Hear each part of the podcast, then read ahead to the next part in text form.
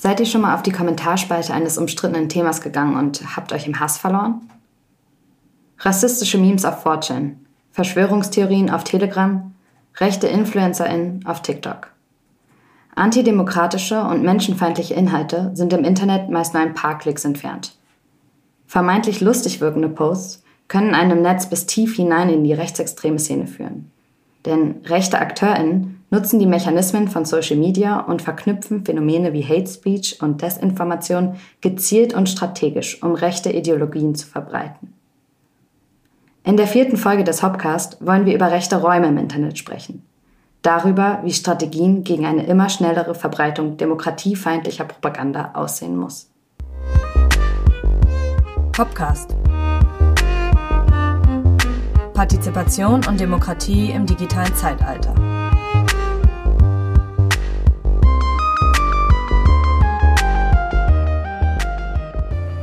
Hey, ich bin Pauline Reitzer und Co-Host vom Hopcast. Heute bei mir sitzen Josef Hollenburger von CEMAS und Till Eckert vom Korrektiv. Josef, du bist Geschäftsführer von CEMAS und Political Data Scientist. CEMAS steht für Gemeinnütziges Center für Monitoring, Analyse und Strategie. Ihr habt euch 2021 gegründet und erklärt seitdem PolitikerInnen und Zivilgesellschaft, was gerade an Verschwörungstheorien und menschenfeindlichen Inhalten im Internet herumschwirrt und auch, was man dagegen tun muss. Damit führt ihr eine längst überfällige Lücke und so wie die Süddeutsche beschrieben hat, ihr seid in der Pandemiezeit plötzlich zu den gefragtesten ExpertInnen dieses Landes zu dem Thema geworden. Du forschst vor allem zu Verschwörungstheorien, Rechtsextremismus und Antisemitismus und bist Spezialist für die Plattform Telegram. Till, du bist Investigativjournalist, arbeitest seit 2019 beim Korrektiv und beschäftigst dich mit den Themen Desinformation, digitalen Machtmissbrauch und Rechtsextremismus. Korrektiv ist eine gemeinnützige und unabhängige Redaktion, die investigative Recherchen für eine demokratische Gesellschaft betreibt. Dort hast du auch das Faktencheck-Team mit aufgebaut, welches Falschinformationen aufdeckt. Und außerdem warst du auch an einer ausführlichen Recherche zu der Instagram-Nutzung der rechten Szene beteiligt. Du hast schon einiges an Auszeichnungen für deine Recherchen bekommen, unter anderem den Deutschen Reporterinnenpreis. Schön, dass ihr beide hier seid. Danke für die Einladung. Hi. Zu Anfang an euch beide. Digitale rechte Subkultur und auch Verschwörungsmythen, das klingt ja erstmal nach einem Nischenthema eher. Wie seid ihr persönlich dazu gekommen, euch damit zu beschäftigen? Was war da die Motivation? Ich glaube, bei mir hat das schon sehr früh angefangen, äh, weil ich einfach im Internet groß geworden bin. Ich war so 15, 16 Jahre alt. Das würde ich sagen, die Hochzeit des Internet überhaupt erst so angefangen hat. Mit Forenkultur, mit ICQ, mit Imageboards wie 4chan, auch mit Gaming. Und das ist eine Zeit, in der ich, äh, naja, aufgewachsen bin, mich auch stark sozialisiert und politisiert habe und mich auch mit dem Thema mehr oder weniger freiwillig irgendwann beschäftigen musste, weil gerade die Gaming-Kultur einfach mit diesem Nischenthema irgendwann immer stärker konfrontiert war und es irgendwann auch kein Nischenthema mehr selbst wurde, sondern mit der Gaming-Szene auch aufgeblüht ist. Und da ist bei mir einerseits das Interesse an dem Thema einfach gestiegen und das hat sich über die Jahre noch verfestigt, sodass ich mich mit meinem Politikwissenschaftsstudium dann wissenschaftlicher mit dem Thema auseinandersetzen wollte. Begleitet hat das mich eigentlich schon, schon länger.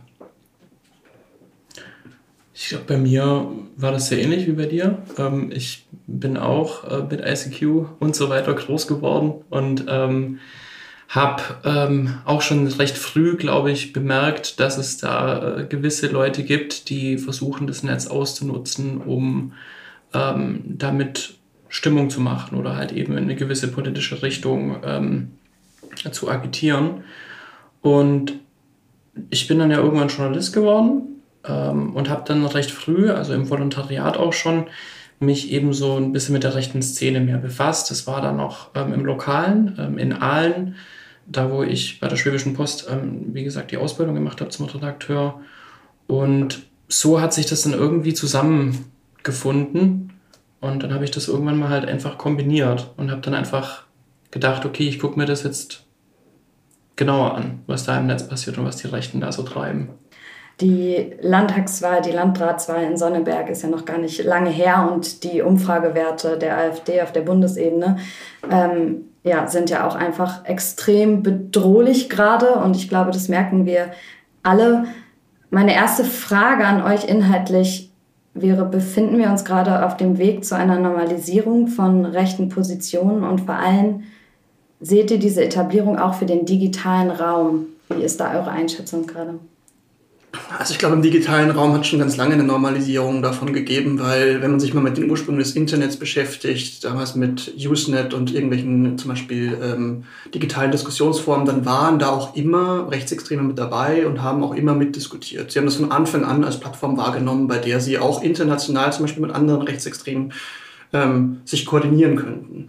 Wir merken jetzt gerade in so Krisenzeiten, ähm, wie es mit der Corona-Pandemie war, wie es jetzt gerade mit dem russischen Angriffskrieg auf die Ukraine und der hohen Inflation ist, immer eine besondere Lautstärke dieser Gruppe, weil sie versucht, dann in diesen Zeiten natürlich an Reichweite zu gewinnen. Und das ist jetzt keine Besonderheit der letzten Jahre, sondern das war schon immer so. Wenn man sich zum Beispiel mit den 20er Jahren des 20. Äh, Jahrhunderts beschäftigt hat, das war auch eine von Krisen geprägte Zeit, in der Rechtsextreme erstarken konnten.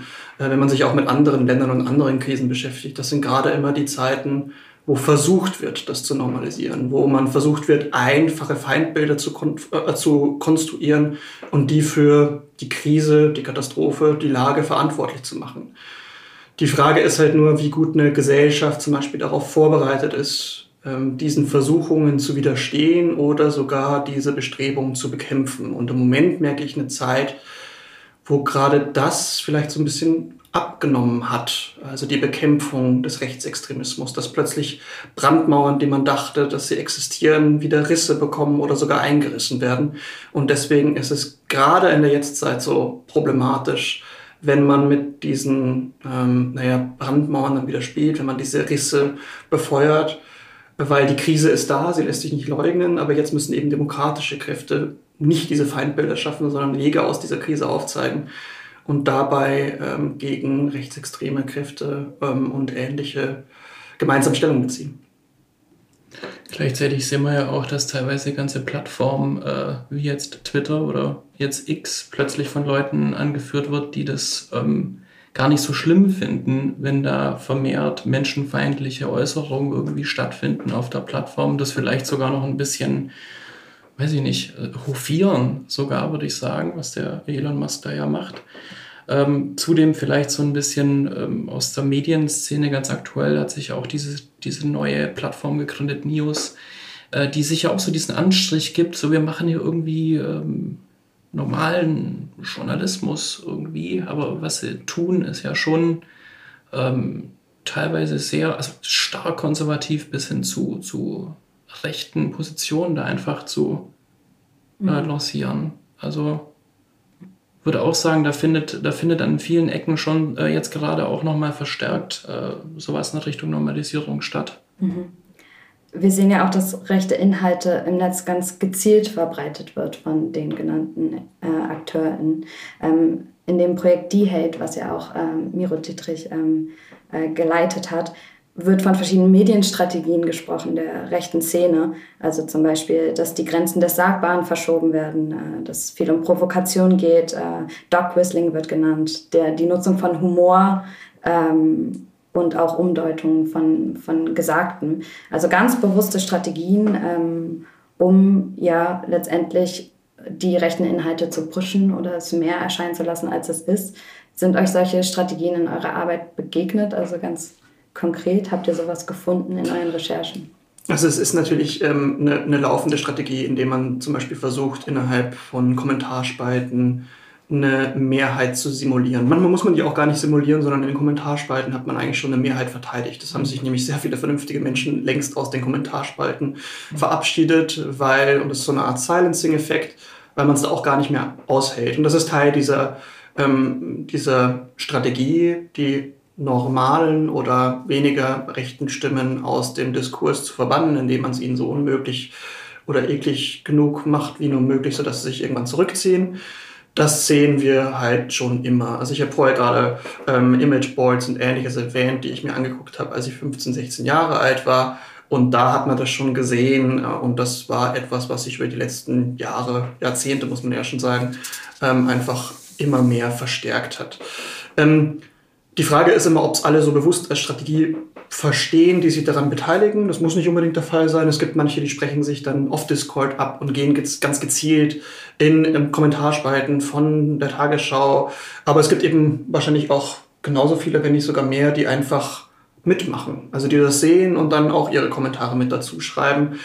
Das ist auf jeden Fall etwas, was, ähm, was eine Strategie ist und die auch oft erfolgreich war. Also wenn man sich angesehen hat, wie stark die Kommentarspalten bei zum Beispiel Mainstream-Medien wie der Süddeutsche Zeitung oder ähnlichem irgendwann sogar eingestellt wurde, weil der Moderationsaufwand zu hoch war, da noch irgendwie nachzujustieren. Oder wenn man sich mal die 0815 Kommentarspalte bei der Welt oder FAZ um, ähm, anguckt oder eben bei Facebook-Auftritten davon, dann sieht man schon sehr stark, das ist ein vergifteter Diskurs, der da seit Monaten oder Jahren stattfindet.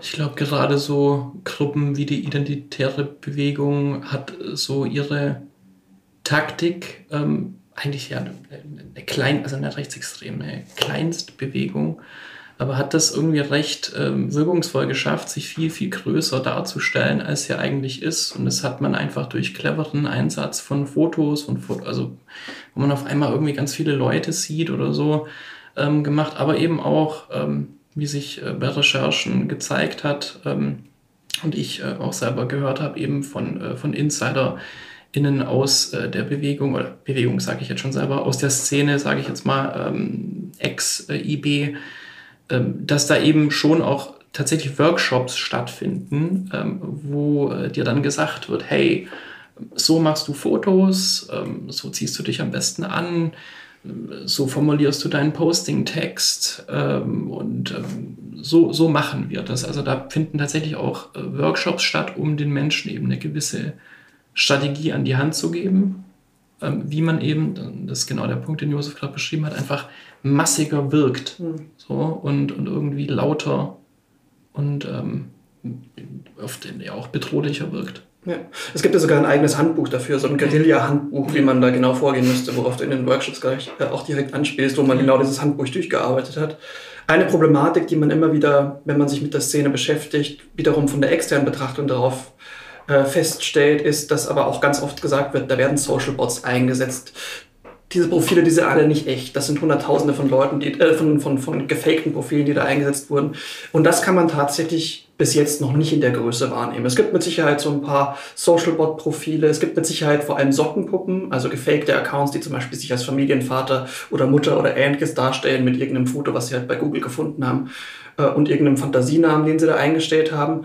Aber bis jetzt haben wir das noch nicht in einem großen Stil gesehen, wo hunderttausende Social Bots eingesetzt würden, um da die Kommentarspalten zu dominieren. Und das muss es auch gar nicht. Weil es gibt eben sehr viele junge Menschen vor allem dann wiederum, die ähm, sich mit diesen Strategien daran beteiligen wollten. Das hat man bei äh, Reconquista Germanica gesehen, dass sie sich da verabredet hatten. Und es gibt wiederum auch sehr viele ältere Männer, die da bereitwillig dann mitmachen. Ähm, also die dann auch entsprechendes bei den Kommentarspalten bei Facebook kommentieren, weil es wiederum auch wahrscheinlich beeinflusst werden durch eben gerade dieses Guerilla-Handbuch, das sie selbst vielleicht gar nicht kennen, aber natürlich die Effekte davon kennen, nämlich dass sie Desinformationen glauben, dass sie aufgehetzt werden, dass sie polarisiert sind. Ähm, und äh, ne, dann hat man nicht nur eine simulierte Mehrheit innerhalb der Kommentargruppen, sondern eben schon eine tatsächliche Mehrheit, weil sich alle anderen, die noch vernünftig mitdiskutieren könnten, vielleicht schon da zurückgezogen haben. Es gab ja bereits auch Projekte, die versucht haben, das ganz aktiv anzugehen. Ich bin hier war zum Beispiel eins, die versucht haben herauszufinden, wo gerade wieder mobilisiert wird, wo gerade der Diskurs wieder besonders problematisch ist und damit vernünftigen Debatten reinzukommen. Man muss aber auch mit den Jahren sagen, das hat in der Anfangszeit ganz gut funktioniert, aber ich glaube, das Projekt, weil es eben auch sehr viel Ehrenamtliche und Ähnliche angewiesen ist, ist mit der Zeit auch so ein bisschen gerade eingeschlafen, ähm, weil, glaube ich, einfach auch die Masse zu groß war. Hm. Ihr habt ja beide in euren Forschungsprojekten bzw. Recherchen auch zu Akteuren gearbeitet. Und es geht nicht um Social Bots, sondern konkrete Menschen, die eigentlich dahinter sitzen. Sind die benennbar? Weil es wird ja oft gesagt, Rasse, wir wissen gar nicht, wer, wer jetzt irgendwie da was verbreitet hat. Man kann bestimmt ein paar benennen, nur ist immer die Frage, ob man ihnen gleichzeitig damit eine zu große Bühne gibt. Mhm. Ein Akteur wurde gerade schon genannt als Gruppierung, die Identitäre Bewegung, die sich das auf die Fahnen geschrieben hat. Es gibt äh, auch selbst so nicht strukturierte Bewegungen, äh, wie zum Beispiel, oder was heißt Bewegungen, nicht strukturierte Gruppierungen wie Civ Twitter, also einfach Leute, die gegenseitig sich in dem Hass befeuern und teilen, wenn sie mal wieder Annalena Baerbock besonders beleidigt haben. Das wird sich dann hochgeschaukelt. Da gibt es dann wiederum Individuen, die eine besonders große Reichweite haben, ähm, die ich jetzt aber auch gleichzeitig nicht zu einem Podest verhelfen wollen würde. Ähm, was so ein bisschen bei allen aber der Fall ist, das sind alles Männer. Das kann man auf jeden Fall so sagen. Von denjenigen, die eine große Reichweite in der Szene haben, da kommt lange keine Frau. Mhm. Wir haben jetzt ja schon über verschiedene Plattformen geredet und beim FZI ja, untersuchen wir ja viel den Einfluss von verschiedenen Plattformmechanismen und es lässt sich schon sagen, dass in der rechten Subkultur verschiedene Plattformen dann auch verschiedene Zwecke so ein bisschen äh, bedienen und da würde ich gerne einmal darauf eingehen. Josef, bei CEMAS forscht ihr ja viel zu Telegram. Kannst du ein bisschen erzählen, warum Telegram, warum ist das so wichtig? Telegram ist spätestens seit 2018 in der deutschen rechtsextremen Szene ähm, einfach eine relevantere Plattform geworden, weil das der Zeitraum war, in dem die identitäre Bewegung, die wir heute schon öfter mal genannt haben, äh, gedeplatformt wurde. Der wurde die Facebook-Seite gelöscht und äh, ihre Instagram-Auftritte sind weggefallen. Insbesondere von einer Person, nämlich von Martin Sehner. Ähm, und äh, das hat die eine ordentliche Reichweite gekostet, weil Martin Sehner zu dem Zeitpunkt ähm, mehrere 10.000 äh, Likes und äh, damit auch Follower hatte, äh, denen er einfach so ein bisschen Diskurs vorgeben konnte. Äh, sie hatten sich dann eine Plattform gesucht, von der sie ausgehen konnten, dass sie nicht deplatformt werden und sind dabei auf Telegram gekommen, aus mehreren Gründen. Zum einen, weil Telegram so einen Ruf hatte, niemals mit staatlichen Akteuren zusammenzuarbeiten. Ähm, haben sie immer so ein bisschen auf dem Mythos Russlands aufgebaut, wo sie geflohen sind, äh, weil sie da verfolgt worden wären, was nicht so ganz stimmt. Aber es hat den Ruf, dass es eben niemals mit staatlichen Akteuren zusammenarbeiten würde. Das zweite war auf Telegram, gab es die Möglichkeit, auch lokale Gruppen zu erstellen und die dann miteinander zu vernetzen. Ähm, und was die identitäre Bewegung dann gemacht hat, war, die Patrioten in Wien zu gründen, die Patrioten in Ostberlin, die Patrioten in Leipzig, ganz viele lokale Gruppen, die jetzt nicht den Namen Identitäre Bewegung hatten, aber die alle von Identitären geleitet wurden.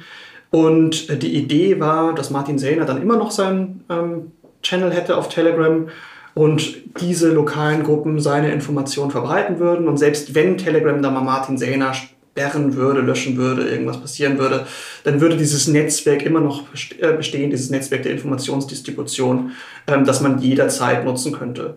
Das war 2018, 2019 der Hintergrund, warum die identitäre Bewegung auf Instagram, auf Instagram, auf Telegram aktiv wurde. Ähm, und genau die gleichen Ideen war es damals dann für Querdenken und Co. auf Telegram aktiv zu werden, dann eben auch mit diesen Lokalgruppen. Und was viele zum Beispiel vergessen haben, diese Querdenken-Gruppen, die hießen anfangs auch nicht Querdenken, sondern die hießen mal Corona-Rebellen, hatten 70.000 Mitglieder auf Facebook. Die hatten am 24. April 2020 dann beschlossen, wir gehen jetzt vor allem auf Telegram, werden da aktiv, weil die identitäre Bewegung da schon Erfolg hatte und da auch den Boden bereitet hat. Und seitdem ist es einfach eine Plattform, die nicht mehr wegzudenken ist, wenn man das verschwörungsideologische und rechtsextreme Milieu untersuchen will, weil sich da beide vermengen, vermischen und beide mittlerweile auch eine riesige Reichweite aufgebaut haben. Um da eine Zahl noch kurz zu nennen, die reichweitenstärksten deutschsprachigen Kanäle haben so knapp 300.000 Abonnenten. Und das ist dann natürlich auch schon vergleichbar mit zum Beispiel den großen ähm, YouTubern, ähm, oder den großen Twitter-Influencern. Ähm, und deswegen äh, ist die Reichweite selbst auf dieser Nischenplattform Telegram mittlerweile sehr, sehr groß. Lass uns einmal zu der anderen Seite quasi kommen. Ähm, Till, ihr habt beim Korrektiv eine Recherche gemacht zu Instagram, was ja sehr anders ist als Telegram ähm, und dort rechte Strukturen ja kein Dark Social ist, wo man nicht so richtig rankommt und nicht so weiß, was passiert da. Es ist buntes Fashwave, sind ironische Memes und vor allen Dingen auch weibliche Influencerinnen. Ähm, jetzt anders als Josef gesagt hat, das sind alles Männer. Ähm, ja, wa was kam bei dieser Recherche raus? Könnte man sagen, Instagram ist so eine Brücke von Mainstream dann in die rechte Subkultur? Ich denke schon, dass man das so beschreiben kann ähm, oder dass sich das auch so ein bisschen aus unserer Recherche ergeben hat. Vielleicht mal kurz so ein bisschen zu dem Beweggrund oder wie das überhaupt entstanden ist.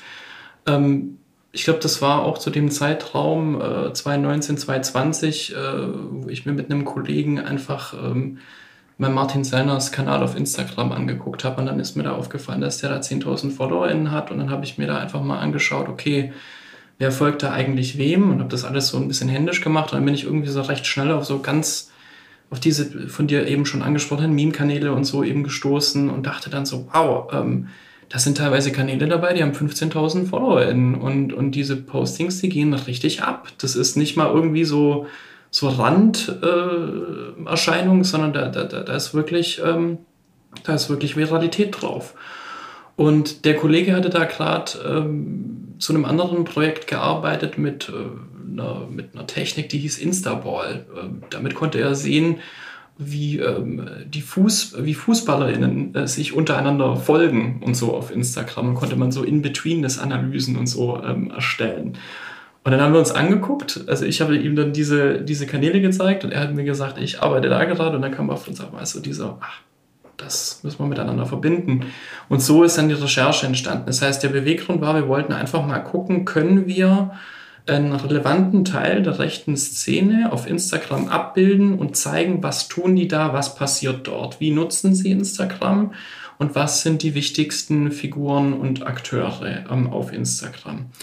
So ist die Recherche entstanden. Was wir eben gesehen haben, ist äh, nochmal äh, extrem hohe Viralität ähm, dass man da tatsächlich alles äh, nutzt, was man auch so im, ich sage jetzt mal, im normalen Instagram-Alltag eben so sieht, nutzt, nur halt einfach mal auf rechts gedreht. Also Memes, ähm, tolle Landschaftsfotografie, aber wenn du dann da mal in die Hashtags reingehst, dann siehst du dann halt eben Heimat verliebt, dann siehst du so Codewörter, die dir dann so langsam auffallen. Ähm, da ist uns gerade eben bei der Hashtag-Nutzung aufgefallen, okay, da werden quasi Hashtags genutzt, um, ähm, um Leute mit vermeintlich, ähm, naja, also nicht so rechts äh, bedeutenden äh, Begriffen irgendwie da äh, ranzuziehen eben.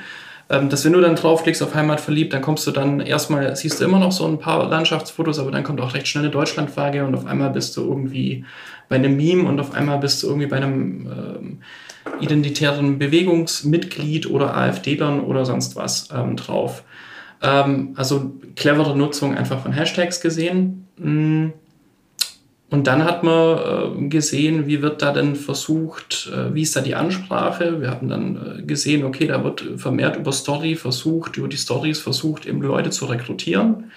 Wenn man sich dann da gegenseitig folgt und dann auf Stories reagiert, also wenn jetzt eine junge Person auf eine Story reagiert, dann schreibt die Person, wenn die dann bei der identitären Bewegung ist, beispielsweise, hey, möchtest du nicht mal zu einem Treffen kommen? Also da wurde dann, also wir haben quasi gemerkt, okay, und gesehen, man kann, da wird tatsächlich von Instagram runter wird rekrutiert für die, für die rechtsextreme identitäre Bewegung. Mhm. Ähm, und so ist uns aufgefallen, okay, da gibt es eine rechte Parallelwelt auf mhm. Instagram. Mhm. Und sie versuchen ganz gezielt die Mechanismen und Dynamiken dieser Plattform zu nutzen, um die Leute eben vom regulären Instagram in dieses Rechtstagramm, das war auch mal so ein Pitch, also natürlich hatten wir das als Arbeitstitel, ja. ähm, äh, rüberzuziehen. Ja.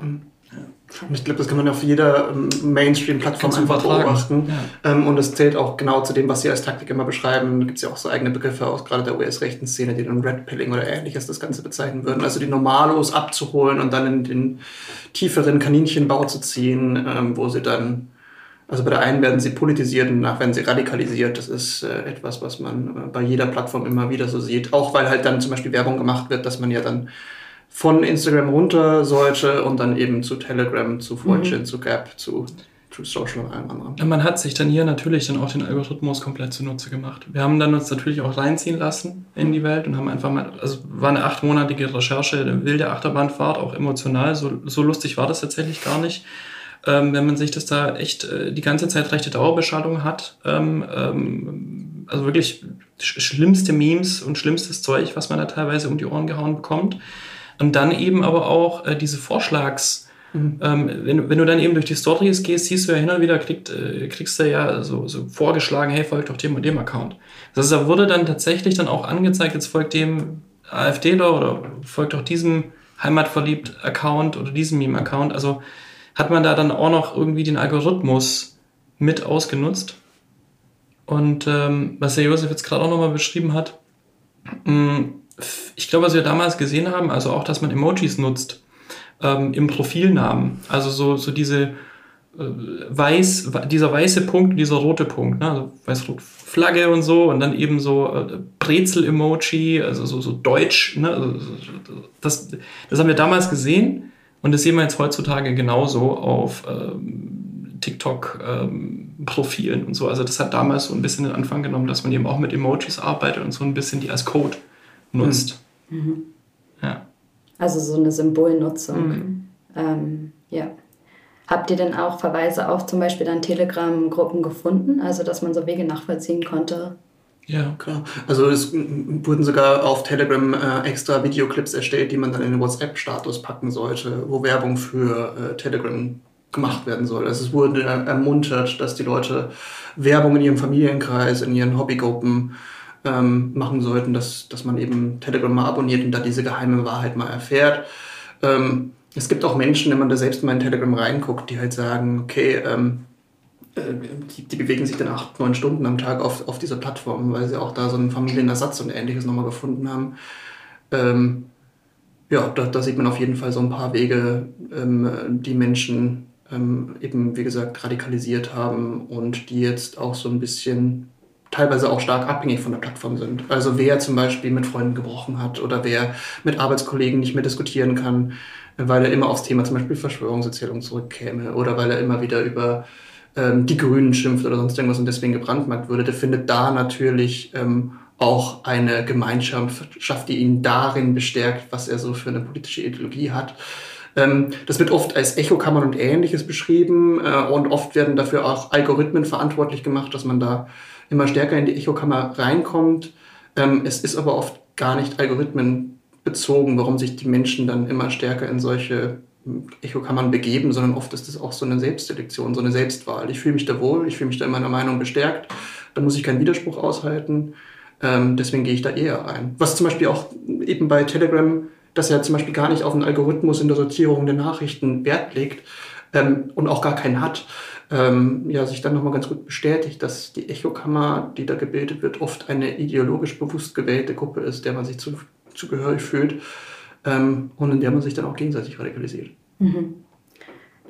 Auch gewählt ist ja so der, der Weg auf so eine Plattform wie zum Beispiel das Imageboard, 4chan, ähm, wo eigentlich schon total feststeht, da, da kommen rechte Inhalte her, da mhm. bilden sich auch rechtsterroristische Netzwerke sogar. Ähm, und so ein bisschen habe ich auch das Gefühl, so Facebook, ich weiß nicht, inwieweit ihr das noch auf dem Schirm habt, aber geht auch so ein bisschen in die Richtung, dass man gar nicht mehr weiß, was passiert da eigentlich. Mhm. Haben wir diese Plattform so ein bisschen aufgegeben oder haben wir die noch auf dem Schirm? Also Imageboards ähm, haben wir immer noch auf dem Schirm, aber Image, Imageboards sind auch, sind auch eine ganz krasse Subkultur eigentlich innerhalb ähm, des Milieus, wenn wir das beobachten, weil da eine sehr starke eigene Sprache, eine kodierte Sprache herrschen, die viele Leute, die gar keinen Zugang dazu haben. Also Menschen, die sonst eigentlich nur in irgendwelchen Facebook-Gruppen aktiv sind, könnte man nicht einfach in 4chan reinstecken und die würden dann da weiter diskutieren, weil sie in 4chan erstmal gar nicht so einen wirklichen Zugang dazu hätten. Ähm, sehr viel passiert da, auch sehr unintuitiv. Die meisten verstehen gar nicht, wie das dann funktioniert mit solchen Threads, die am Laufen gehalten werden, aber irgendwann auch automatisch, automatisch gelöscht werden und ähnlichen. Ähm, also das sind schon zwei sehr unterschiedliche Felder, das eine Facebook und das andere äh, 4chan und Co., also Imageboards. Ähm, ich glaube, beide haben wir nicht aufgegeben in dem Sinne, dass wir sie nicht regulieren wollen, nur bei der einen ähm, wird mehr Wert auf Regulierung gelegt als bei den anderen. Also am Beispiel Facebook. Da kümmern sich sehr viele Menschen noch darum, dass es eine Regulierung dieser Plattform gäbe. Das Korrektiv zum Beispiel. Zum Beispiel das Korrektiv, also was auch zum Beispiel Moderationsregeln und ähnliches angeht, was das Flagging von Desinformation angeht, auch was die ähm, Verantwortung vor Gesetzgeber und Gerichten und ähnliches angeht, also dass die Plattform eine Mitverantwortung hat, was auf ihrer Plattform passiert. Wir haben aber auch bei vielen Punkten, gerade wenn es um die Mitverantwortung der Plattform geht, es tatsächlich so ein bisschen aufgegeben. Und dafür wäre eine Imageboards, glaube ich, ein ganz gutes Beispiel, weil ähm, im DSA, also im Digital Services Act, wo man jetzt reingeschrieben hat, wann eine Plattform sich den Regelungen der EU unterwerfen müsste, ähm, da wurden Imageboards jetzt gar nicht so wirklich mitgedacht und werden da auch nie so wirklich überprüft. Ich glaube eben auch, weil das so eine Subkultur ist, wo viele gar nicht verstehen, was da so passiert. Ähm, aber eben auch, weil es schwerer zugänglich ist. Äh, diese Kultur besser zu verstehen. Ich glaube, da sollte man tatsächlich nochmal ein bisschen Wert drauf legen und auch die nochmal stärker ins Licht der Forschung und der Berichterstattung nehmen, weil sie haben immer noch einen Einfluss auf die anderen Plattformen. Mhm. Die Tiefen des Netzes sind ja, sind ja, auch, sind ja auch ein bisschen endlos. Äh, also abseits von diesen großen bekannten Playern gibt es ja natürlich auch noch diese ganzen Foren, wo wir irgendwie denken, okay, das seien irgendwie Foren Leichen. Ähm, aber da spielt sich teilweise halt immer noch was ab. Also ich hatte vor einiger Zeit einen Hinweis, dass auf der Plattform feierabend.de, eine Plattform, wo eben RentnerInnen sich versammeln, ähm, da eben auch äh, gezielt versucht wird, äh, rechte Ideologie reinzustreuen. Mhm. Ähm, und da hat sich eine ältere Frau bei mir gemeldet und hat gesagt, hey, das gefällt mir gar nicht, was hier los ist. Also das gibt tatsächlich im Netz noch so, so vieles, wo wir natürlich nicht hinschauen. Ne? Also wo äh, das eben nicht diesen Namen hat äh, ja. oder die große Bekanntheit. Ja, dafür dann auch entsprechendes Monitoring. Mhm. Äh, beim Korrektiv, ihr macht ja den Faktencheck für Facebook oder habt ihn gemacht. Was ist gerade der Stand? Was ist auch dabei rausgekommen? Machen wir immer noch tatsächlich. Also Facebook selbst hat noch nicht sich selbst aufgegeben oder die Plattform aufgegeben oder vergessen. Sie wissen sehr wohl, dass auf ihrer Plattform ähm, sehr viel ähm, Miss- und Desinformation im Umlauf ist, weshalb sie sich eben auch entschlossen haben, äh, dieses Programm äh, zu starten, wo sie eben äh, verschiedene Faktencheck-Organisationen auf der Welt eingeladen haben, ähm, Beiträge zu überprüfen ähm, die, diese Organisationen werden dann auch dafür bezahlt, für die pro Beitrag. Ähm, und dann äh, einen Faktencheck zu veröffentlichen. Das aber wiederum natürlich völlig unabhängig. Also Facebook redet da jetzt nicht irgendwie eine redaktionelle Entscheidung oder so ein. Die stellen uns ein Tool zur Verfügung, womit wir das, äh, die Plattform leichter monitoren können. Ähm, Im Gegensatz zu äh, Twitter oder auch äh, im Alphabet, äh, also bei, bei YouTube das macht, da haben wir das leider nicht. Wäre nötig, aber haben wir nicht. Aber bei Facebook haben wir das. Und dieses Tool ist schon sehr äh, wirkmächtig und da kann man schon sehen, okay, was geht da am viralsten. Ähm, da ist auch ein gut drin, also der Algorithmus trainiert sich dann auch selber so mit der Zeit und da kannst du schon, äh, da entgeht uns eigentlich nichts, was wirklich, wirklich viral geht, so auf äh, Facebook selbst. Ja, dann veröffentlichen wir da eben so einen Faktencheck und dann gibt es die Möglichkeit eben, den direkt an den Beitrag ranzupinnen. Bei einem Foto äh, würde dann beispielsweise oder in einer Bild, in einer Wortkachel oder so, würde die dann quasi so geblurried. Ne, wird die so, so ein bisschen, und dann steht da drüber, hey, Vorsicht, so eine, so eine Art Warnhinweis, unabhängige Faktenprüfer haben recherchiert das. Ähm, und dieses Programm läuft weiterhin ähm, und Facebook wird weiterhin ähm, freudig dafür genutzt, Miss- und Desinformation zu verbreiten. Leider. Mhm. Und das auf Instagram auszuweiten zum Beispiel? Das Programm wurde tatsächlich auf Instagram ausgeweitet. Das heißt, ähm, aber da ist, da steht es leider nicht so im Fokus wie auf ähm, Facebook. Das liegt aber auch, das muss man ehrlich sagen, dass auf, Facebook, auf Instagram jetzt nicht so viel Miss- und Desinformation im Umlauf ist wie auf Facebook. Liegt auch so ein bisschen an der, an der Plattformdynamik selbst oder was man auf den Plattformen so machen kann ähm, und wofür die so genutzt werden. Ich glaube, da ist Facebook einfach noch ein bisschen zugänglicher für, für viele ähm, als Instagram. Und ähm, das kommt schon vor, aber seltener, mhm. dass man auf Instagram uns da was auffällt, mhm. was extrem viral geht. Auf Instagram wird ja auch nicht, kann man ja auch nicht teilen. Mhm. Also, also kannst du schon, aber du kannst einen Beitrag vielleicht in eine Story setzen, aber du kannst jetzt nicht ähm, irgendwie für eine durch, durch einen geteilten Beitrag für mehr Viralität sorgen, so wie das ja eben auf Facebook der Fall ist oder auf Twitter. Mhm wo wir wieder bei den Plattformmechanismen dann sind, die ja. bestimmte Zwecke äh, begünstigt. Was ist denn mit TikTok? Haben wir das auf dem Schirm? Habt ihr das auf dem Schirm? Äh, also TikTok ähm, rückt natürlich jetzt mehr ins Licht, weil es einfach eine größere gesellschaftliche Relevanz hat, weil mehr Menschen auf TikTok aktiv sind. Ähm, damit wird es natürlich auch wieder interessanter für rechtsextreme Kräfte auf dieser Plattform aktiv zu werden, äh, weil man da natürlich wieder mehr Menschen erreicht. Also das ist tatsächlich immer so, dass das im Endeffekt sowohl Researcherinnen als auch diejenigen, die das versuchen, für die eigenen ideologischen Zwecke zu nutzen, beidseitig so ein bisschen drauf gucken, wenn das Ding relevanter wird. Bei TikTok ähm, gibt es jetzt auch zum Beispiel einen stärkeren ähm, Drang danach, dass die Plattform sich selbst für Researcherinnen öffnen muss, also dass bestimmte APIs offen zur Verfügung gestellt werden, damit man das stärker kontrollieren kann. Ähm, die Selbstauskunft ist bei TikTok auch, dass sie das schon versuchen zu bekämpfen, ab und zu Profile löschen, Reichweite einschränken. Bei TikTok ist es noch sehr viel wilder, was den Algorithmus angeht, weil man da einfach schlichtweg nicht sagen kann, wann was wirklich viral geht oder wann nicht. Teilweise ist es ja auch noch getrieben durch Entscheidungen von so einer Art Moderatorin, die dann wiederum einen Beitrag noch pusht, dass er mehr Menschen angezeigt wird. Kommt das wirklich auch nochmal stark darauf an, wer so einen Beitrag gesehen hat und ob der Beitrag gepusht wurde. All das sind super viele Unbekannte, die es umso relevanter machen, dass man diese Plattform genauer untersucht, weil wir da eigentlich nicht denselben Fehler machen wollen wie bei den anderen Plattformen, nämlich dass es erst so ist, dass diese ganzen Beiträge, die rechtsextremes Gedankengut und ähnliches transportieren, viral geht und wir dann die Viralität einschränken, sondern dass wir von Anfang an so ein bisschen drauf blicken, dass das nicht passiert. Ähm, das ist aber immer noch so, dass das, was jetzt von TikTok da zur Verfügung gestellt wird, weit mit den Erwartungen der Researcherinnen zurückbleibt. Jetzt versucht man eben auch stärker über rechtliche Handhabungen wie den vorher genannten Digital Services Act die Plattformen stärker dazu zu zwingen, dass sie bestimmte Sachen zur Verfügung stellen müssen. Und dieser Zwang wirkt stärker bei den sogenannten Very Large Online Platforms also Plattformen, die über 45 Millionen Menschen äh, registrierte User im europäischen Raum haben. Und das wäre bei TikTok der Fall. Ähm, da muss ähm, noch mehr an Daten zur Verfügung gestellt werden. Und da braucht es dann zum Beispiel auch eine externe, unabhängige Überprüfung von bestimmten Algorithmen, von bestimmten Prinzipien. Ähm, aber das dauert noch ein bisschen, bis das Wirkkraft zeigt, weil sich die Plattformen wahrscheinlich auch erstmal gegen diese Überprüfung wehren würden.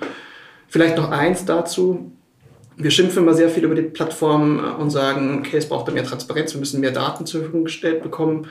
Ähm, es ist aber auch so, dass manche Plattformen selbst ja auch gar kein Interesse daran haben, dass diese Inhalte auf ihrer Plattform liegen. Ähm, also wenn man zum Beispiel die Plattform nutzt und Werbetreibenden zur Verfügung stellt, dann ist das natürlich etwas, wo Werbetreibenden wenig Lust haben, dass ihr Inhalt neben menschenfeindlichen Kommentaren liegt. Deswegen ist es oft auch im Selbstinteresse von Facebook, Instagram und Co., da stärker zu ähm, verhindern, dass äh, rechtsextreme Diskurse auf ihrer Plattform Fuß fassen. Und deswegen muss das nicht immer nur, unbedingt nur sein, dass die Zivilgesellschaft fordert, dass es da mehr Überprüfung gibt, sondern manchmal ist es auch im Eigeninteresse der Plattform, dass sie stärker hinterher ist. Bei Facebook hat man das ja tatsächlich über die letzten Jahre gesehen. Wenn man da auf die Kommentare draufklickt, dann ist es nicht einfach nur nach Likes sortiert, sondern es ist immer stärker jetzt nach Algorithmen sortiert, die zum Beispiel auch mit in Anbetracht ziehen, ob das ein menschenrechtsverletzender oder menschenfeindlicher Kommentar ist, der darunter steht. Der wird dann eher ausgeblendet. Mhm. Das ist ein ganz wichtiger Punkt, so diese darunter liegende Plattformökonomie und wie Plattformen überhaupt äh, funktionieren und auch Geld verdienen. Mhm ich würde einmal gerne noch darauf eingehen, Josef, ihr habt bei der Republika jetzt einen Vortrag gehalten über die Finanzierung von rechten AkteurInnen, ähm, wo es auch um die Plattformökonomie ging, aber auch um die Einzelpersonen und ähm, wie quasi ja, die Verbreitung von rechten Gedankenguten ein Vollzeitjob werden kann. Mhm. Ähm, ja, wie finanzieren sich rechte InfluencerInnen? Erstmal wie normale Influencerinnen auch, nämlich hauptsächlich über solche Affiliate-Links. Das heißt, die äh, posten Beiträge, wo es dann einen Link gibt und wenn man über den Link auf einen Shop kommt und da was einkauft, dann werden die ähm, an dem Einkauf beteiligt, zum Beispiel auf Provisionsbasis. Nur ist das meist nicht, oder manchmal ist es auch Amazon, äh, aber es gibt auch andere Shops, die dann auch gerade ähm, mit diesen Klientel liebäugeln. Ein Beispiel wäre der Kopfverlag, ein deutscher Verlag ähm, aus äh, Niedersachsen, ich bin mir gerade gar nicht sicher, aber ein tatsächlich relativ kleiner Verlag, was die Personen angeht, die da arbeiten, aber ein großer, was den Umsatz angeht, die nämlich ihr hauptsächliches Geld nicht nur mit dem Vertreiben von Büchern verdienen, sondern auch mit ähm, Prepper-Material, mit, ähm, mit Isomatten, mit Dosenbrot, mit Dosenravioli. Ähm, und jedes Mal, wenn jemand über den Link von einem rechten Influencer dann ein Produkt kauft, dann bekommt er dann zum Beispiel 20 Prozent von äh, dem Umsatz, ähm, der beim Kauf umgesetzt wurde. Ähm, das ist eine Variante. Es gibt allerdings auch noch andere Möglichkeiten, da Geld zu verdienen, zum Beispiel durch Spenden, also indem man einfach blank seine IBAN postet und sagt, überweist mir mal Geld hin, oder indem man einen Pay PayPal Donate Link dort postet, oder wenn man es dann ein bisschen komplizierter haben will, äh, zum Beispiel auch über Bitcoin und ähnliches. Und das haben wir uns mal angeguckt und äh, um einmal zu messen, wie groß eigentlich der Umsatz ist ähm, und bringen dazu Anfang September auch einen Report für die rechtsextreme Szene raus, wie viel da zum Beispiel über Bitcoin umgesetzt wurde. Ähm, wir wissen es meist nur anekdotisch, äh, was da so passiert ist, an einem Beispiel von Michael Wendler, den ja jeder Schlagersänger kennt, der während der Corona-Pandemie auch ganz viele Verschwörungserzählungen geteilt hat. Der hat ganz viel mit diesem Kopfverlag gearbeitet. Und bei dem wissen wir anhand von geleakten Kontodaten, dass er in einem Spitzenmonat einmal über 40.000 US-Dollar überwiesen bekommen hat. Wenn man sich auch die Preise, die auf den Produkten so draufstehen, sich anguckt, dann wundert einen das nicht so sehr, weil Michael Wendler dann zum Beispiel auch Werbung für einen Dieselgenerator macht, der dann 600 Euro kostet. Ähm, und dann bekommt er von den 600 Euro natürlich nochmal 20 Prozent auch mit dazu. Makabererweise macht er natürlich dann immer Werbung für einen Dieselgenerator, wenn er kurz davor von einem Blackout gewarnt hat. Also er spielt die Klaviatur des Geldverdienst da schon ganz gut oder hat sie gespielt ähm, weil er jetzt zumindest in den letzten Monaten nicht mehr auf Telegram aktiv ist. Aber das wäre so ein Beispiel, wie unterschiedliche Rechteakteure ähm, unabhängig von der Plattform Geld verdienen können und auch Geld verdienen. Auf Instagram habt ihr ja Ähnliches rausgefunden. Auch dort ähm, ja, verdienen Influencer ein Geld. Lief dann vor allem natürlich über Werbung. Also ähm, rechtsextreme Rapmusik äh, ist natürlich ein Ding. Ähm, und ähm, da haben dann die entsprechenden Rapper ähm, dann eben äh, natürlich dort dann auch Werbung für ihre Musik gemacht und ähm, die Community ähm, macht es natürlich freimütig dann mit und bewirbt natürlich dann die Musik halt eben auch mit. Ähnliches haben wir beobachtet eben bei rechten Kleiderlabels, die ähm, bei einem war sogar, glaube ich, der Björn, Björn Höcke hat da mitgemacht, hat mal so ein T-Shirt getragen von denen. Ähm, gibt's alles äh, im Internet. Und ähm, ja, hauptsächlich Werbung. Ähm, mhm. und, und so dann halt eben über die Wegleitung dann von Instagram, aber halt eben so indirekte Einnahmen dann halt eben generieren, die Szene, ja. Mhm. Ähm, wir am FZI haben das Forschungsprojekt Social Sentiment in Times of Crisis, SOSEC. Und Dort konnten wir feststellen, dass Menschen, die sich selbst als rechts ordnen, ähm, generell in staatliche Institutionen sowie auch die Medien viel weniger vertrauen als der Durchschnitt. Bei Social Media ist es aber nicht so. Ähm, da ist es dann auf einmal höher als der Durchschnitt. Könnte man sagen, Social Media ist das Medium und auch irgendwie der Broker der rechten Szene? Ja, das ist zumindest eins, wo sie ähm, immer versucht haben, eine größere Reichweite zu erzielen, teilweise auch erfolgreich damit waren. Also wir sehen YouTuber äh, aus der rechten Szene, die 400.000 Abonnenten auf, äh, auf YouTube haben. Ähm, dieses, ähm, dieses Handbook, was ich vorher mal erwähnt habe, das die Strategien erklärt hat, auch immer gesagt, okay, ähm, ihr begreift euch als digitale Krieger, äh, Likes sind quasi die Möglichkeit, wie man auf einem digitalen Diskurs die Meinung bestimmen kann, deswegen müsst ihr die Beiträge teilen und Inhalte teilen.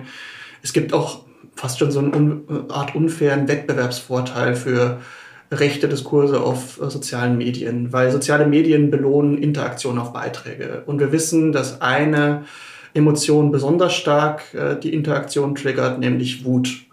Wenn irgendwas wütend macht, dann ist man eher gewillt, darunter zu kommentieren, wie wütend einen das gemacht hat. Man ist eher gewillt, das zu teilen man ist eher gewillt, das auch nochmal an Verwandte und Bekannte zu senden. Und das war etwas, was Rechte eher beherrschen als äh, andere ähm, politische Ideologien. Und deswegen war das auch immer etwas, wo man auch immer schon sieht, dass die AfD bei Telegram, bei, bei Telegram, bei Facebook auch schon immer eine deutlich höhere Interaktionsrate als äh, alle anderen Parteien auch hatte. Auch weil es viel mehr als ähm, als, als Wettbewerb, als, äh, als äh, ja, Kampfraum wahrnehmen, wo man eben mit einem Klick und einem Kommentar alles so ein bisschen beeinflussen kann.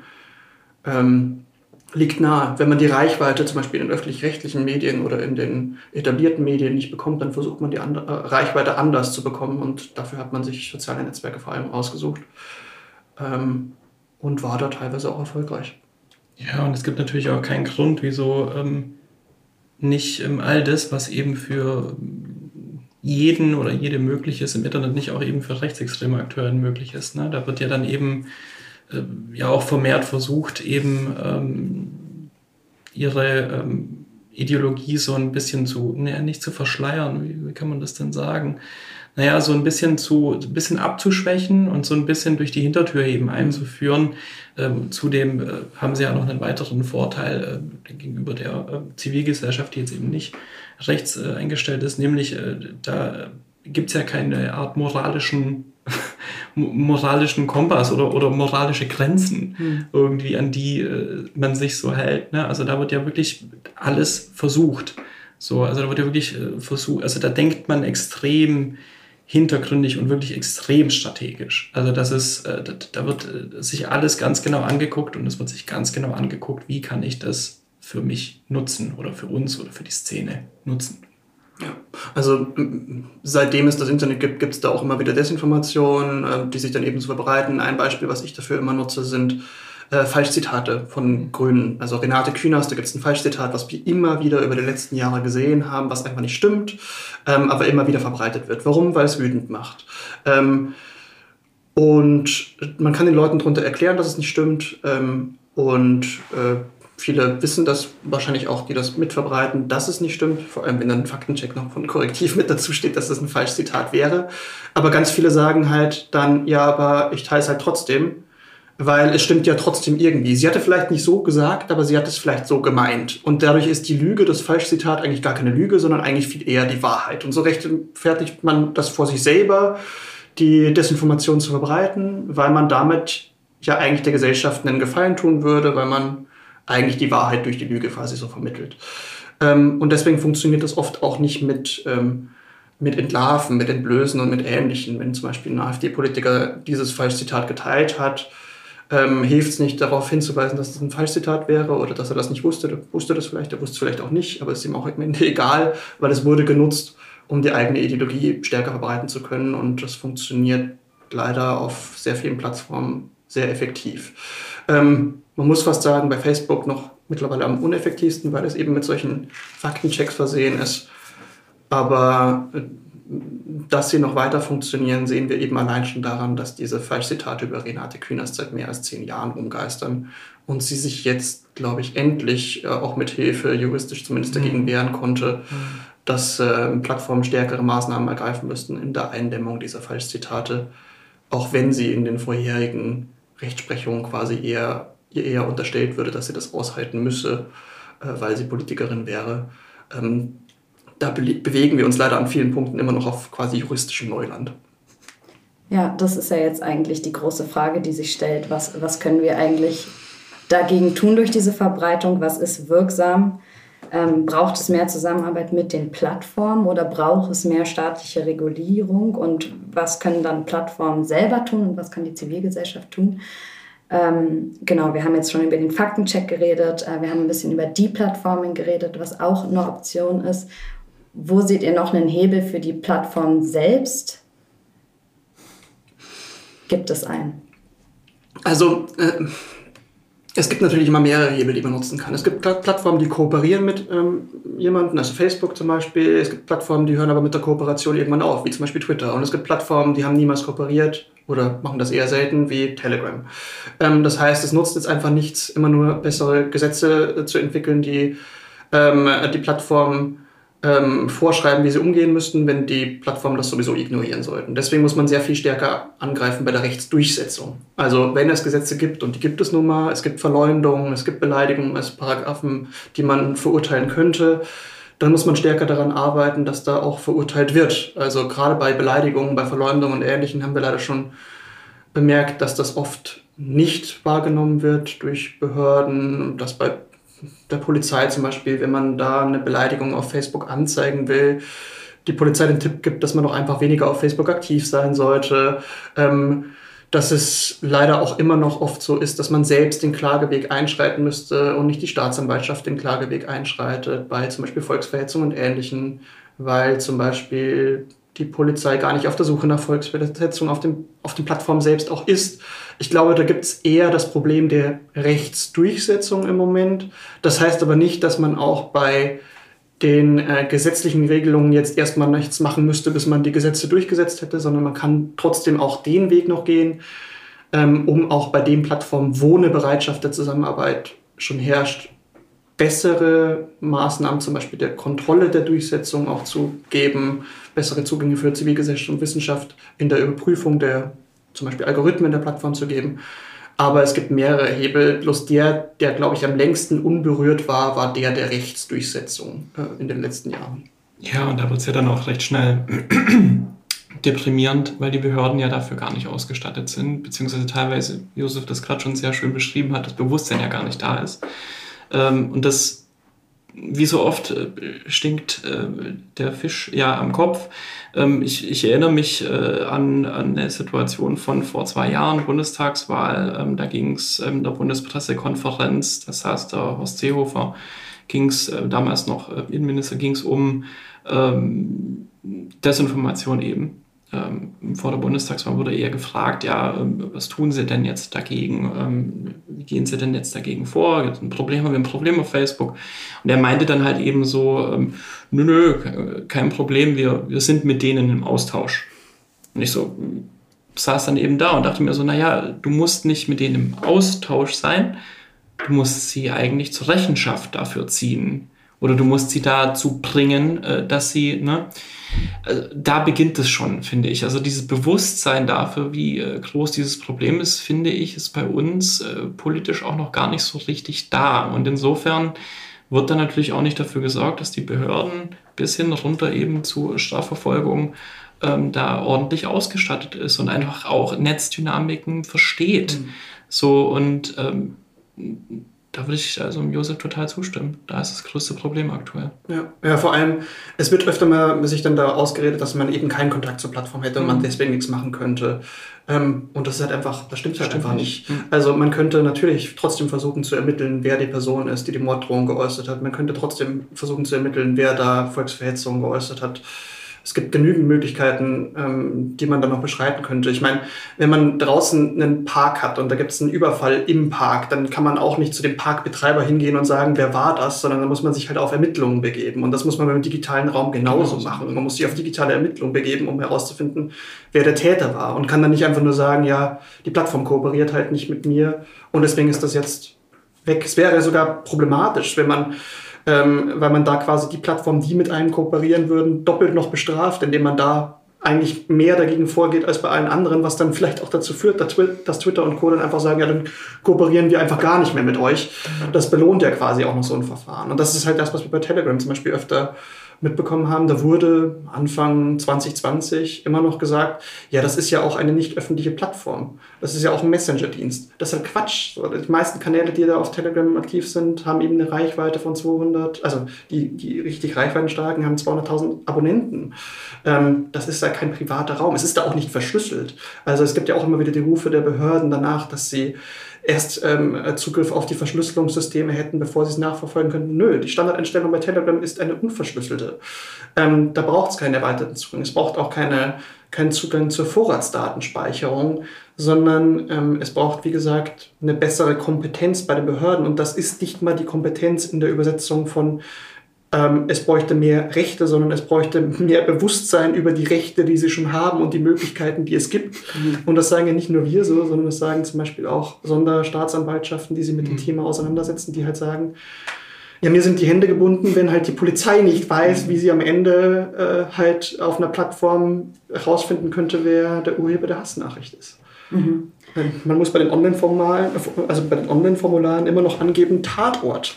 Und äh, da gibt man halt Tatort Internet an. Äh, weil ohne den Tatort anzugeben, äh, geht es halt auch nicht weiter mit dem Formular. Einen Link oder ähnliches anzugeben, das, das passiert da auch gar nicht. Und das ist immer noch ein Problem. Und dann gibt es ja noch die Zivilgesellschaft, die eigentlich genau auf so eine Probleme den Finger auf die Wunde legt. Ähm, zum Beispiel Hate Aid, die äh, sich für oder gegen Hass im Netz und für Betroffene einsetzen, die jetzt gerade ganz akut ähm, ja, äh, Förderungskürzungen erhalten haben. Ähm, ist das auch ein Problem, dass irgendwie die Förderlandschaft da nicht so richtig weiß, wo, wo müssen die Gelder hin? Ähm, und einerseits werden Gelder zusammengestrichen und auf der anderen Seite dann im Gießkannenprinzip in andere Projekte gegossen. Wie schaut ihr da auf die Landschaft der Zivilgesellschaft in Organisationen? Ja, das wird ja auch gerade eben äh, bei Geldern, also ich würde ich würd gerne da nochmal hinzufügen, es wurde ja auch jetzt im Haushalt, ähm, wenn man sich den mal anschaut, wurde ja auch beim Digitalen, wurde ja auch eingespart. Das letzte haben wir ja gesehen. Also da, da, wird ja an allen Ecken und Enden irgendwie da ähm, Geld rausgezogen, da, ne, wo es eigentlich nötig wäre. Ähm, zudem ist da keine, also für mich keine wirklich interdisziplinäre Denke irgendwie äh, nachzuvollziehen oder zu sehen. Dass man da wirklich verstehen würde, okay, das hat die und die Konsequenz. Na, wenn wir da eben Geld entziehen, dann, äh, das hat ja einen Rattenschwanz. Ähm, also ich bin da gerade leider so ein bisschen, ähm, ich, war da, ich war da tatsächlich ein bisschen bestürzt drüber, über diese Nachricht.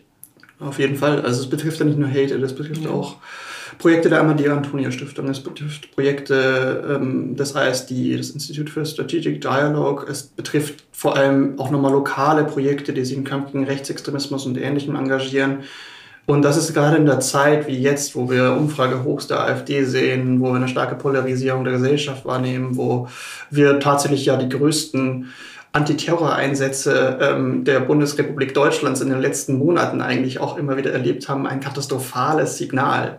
Ähm, normalerweise es wird ja begründet mit der Einsparung wegen Schuldenbremse und ähnliches, aber gerade in dieser Krisenzeit jetzt an dieser Stelle einzusparen, ist halt eben katastrophal. Also das ist ja genau das, wo ich vorher auch meinte, in diesen Zeiten nutzen ja gerade diese rechtsextremen Kräfte die Gunst der Stunde besonders und jetzt wird ihnen auch noch ein Stück weit das Tor geöffnet, wenn man bei solchen Programmen einspart. Ja, gerade eben, wo wir doch das Beispiel doch jetzt gerade eben durchgespielt haben mit der Pandemie wo doch dann die äh, rechtsideologische, verschwörungsideologische Szene eine Party geschmissen hat im Netz. Ne? Und wo es doch genau dieses Engagement und tatsächlich auch äh, die Rückendeckung, vielleicht eine staatliche Rückendeckung gebraucht hätte, finanzielle Rückendeckung.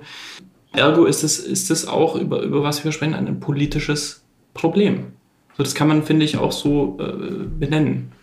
Ich glaube, da wird immer so getan, ne, das findet sich doch alles im Internet und, und so. Und ist es eben nicht. Hm wir stellen immer noch die Frage, was, was können wir denn als WissenschaftlerInnen tun? Was müssen wir tun, um genau da reinzugehen und ja, die Politik vielleicht auch ein bisschen anzuschubsen? Wissenschaft kann immer nur beleuchten, was ist so. Ähm, und dann gibt es die Zivilgesellschaft, die halt nochmal stärker den Finger in die Wunde legen kann, was sich verändern muss. Aber das halt auf Basis von zum Beispiel wissenschaftlichen Erkenntnissen. Ähm, deswegen ist Aufgabe der Wissenschaft, das Problem stärker zu beleuchten, aber Aufgabe der Zivilgesellschaft darauf zu drängen, dass es eine Veränderung gibt und Aufgabe der Politik, diese Veränderung auch herbeizuführen. Ähm, aber wie du es auch gerade schon gesagt hast, im Moment gibt es eher so eine politische Entscheidung, genau letzteren Letzteres dann eben nicht mehr zu machen und die Zivilgesellschaft sogar gerade noch zu beschneiden an, äh, an dem, wo es am meisten wehtut, nämlich um Geld. Na, und dann eben auch so diese Denke, dass man ja dann eben schon reagieren kann, wenn dann, dann mal wirklich, ähm, ne?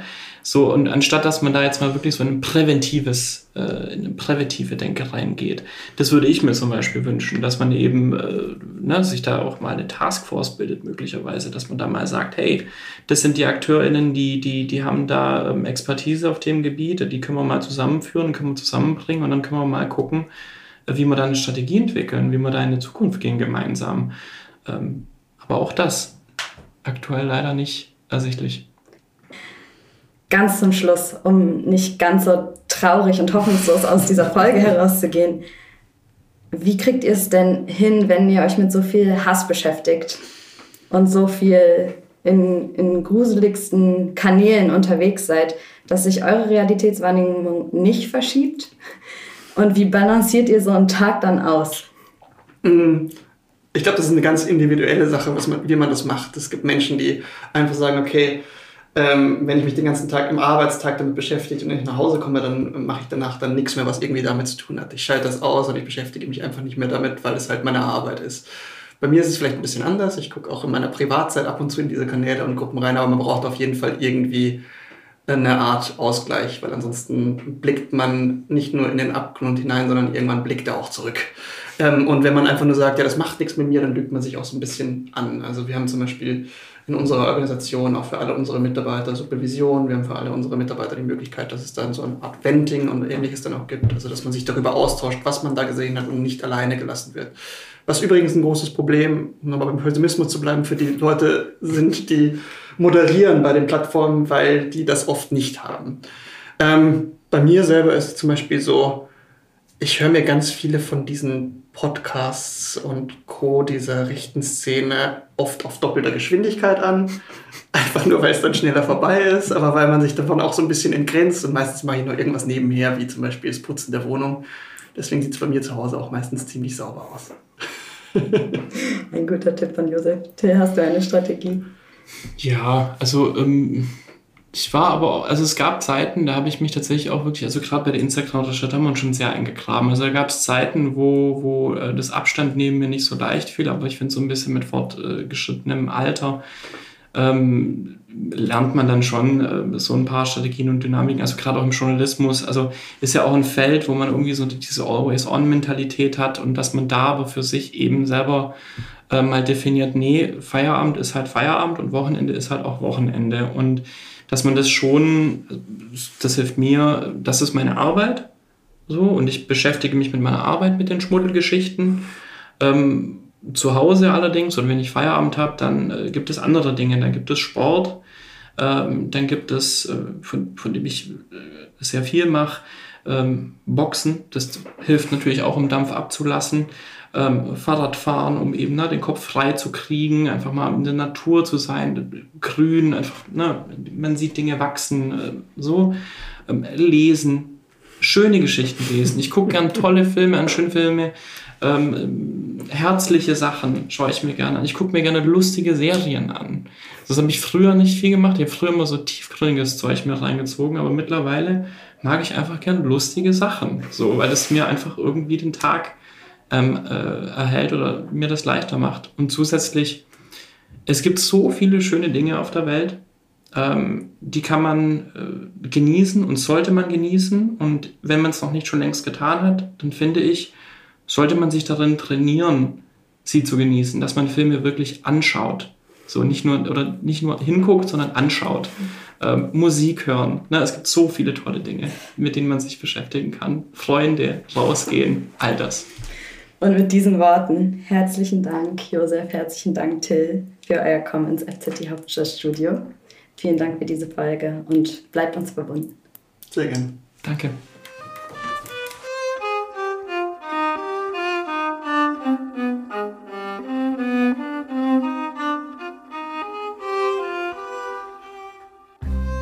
Jonas, ich sehe, du hast dir Notizen gemacht.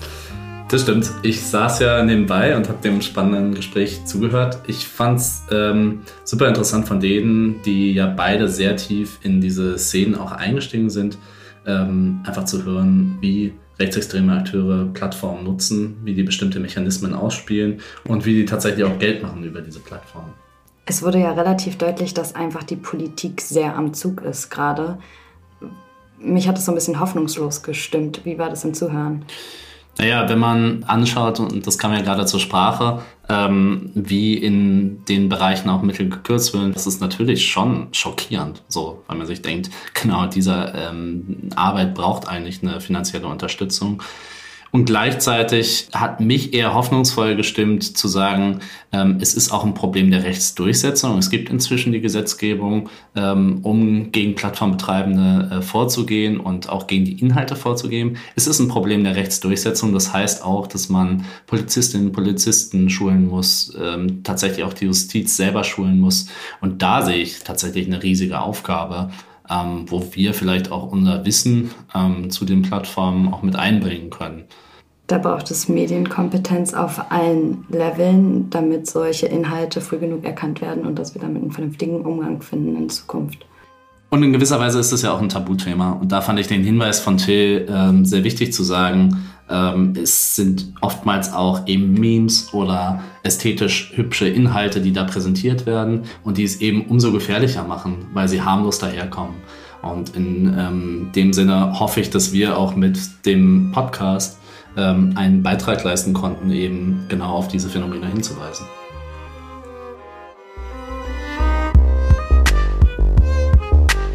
Dieser Podcast ist eine Produktion des House of Participation.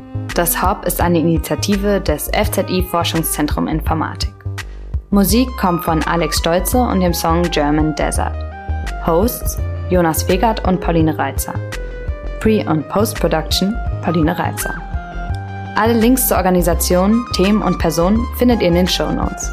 Wenn ihr mehr zu uns und unserer Arbeit wissen möchtet, schaut vorbei unter hop.fzi.de.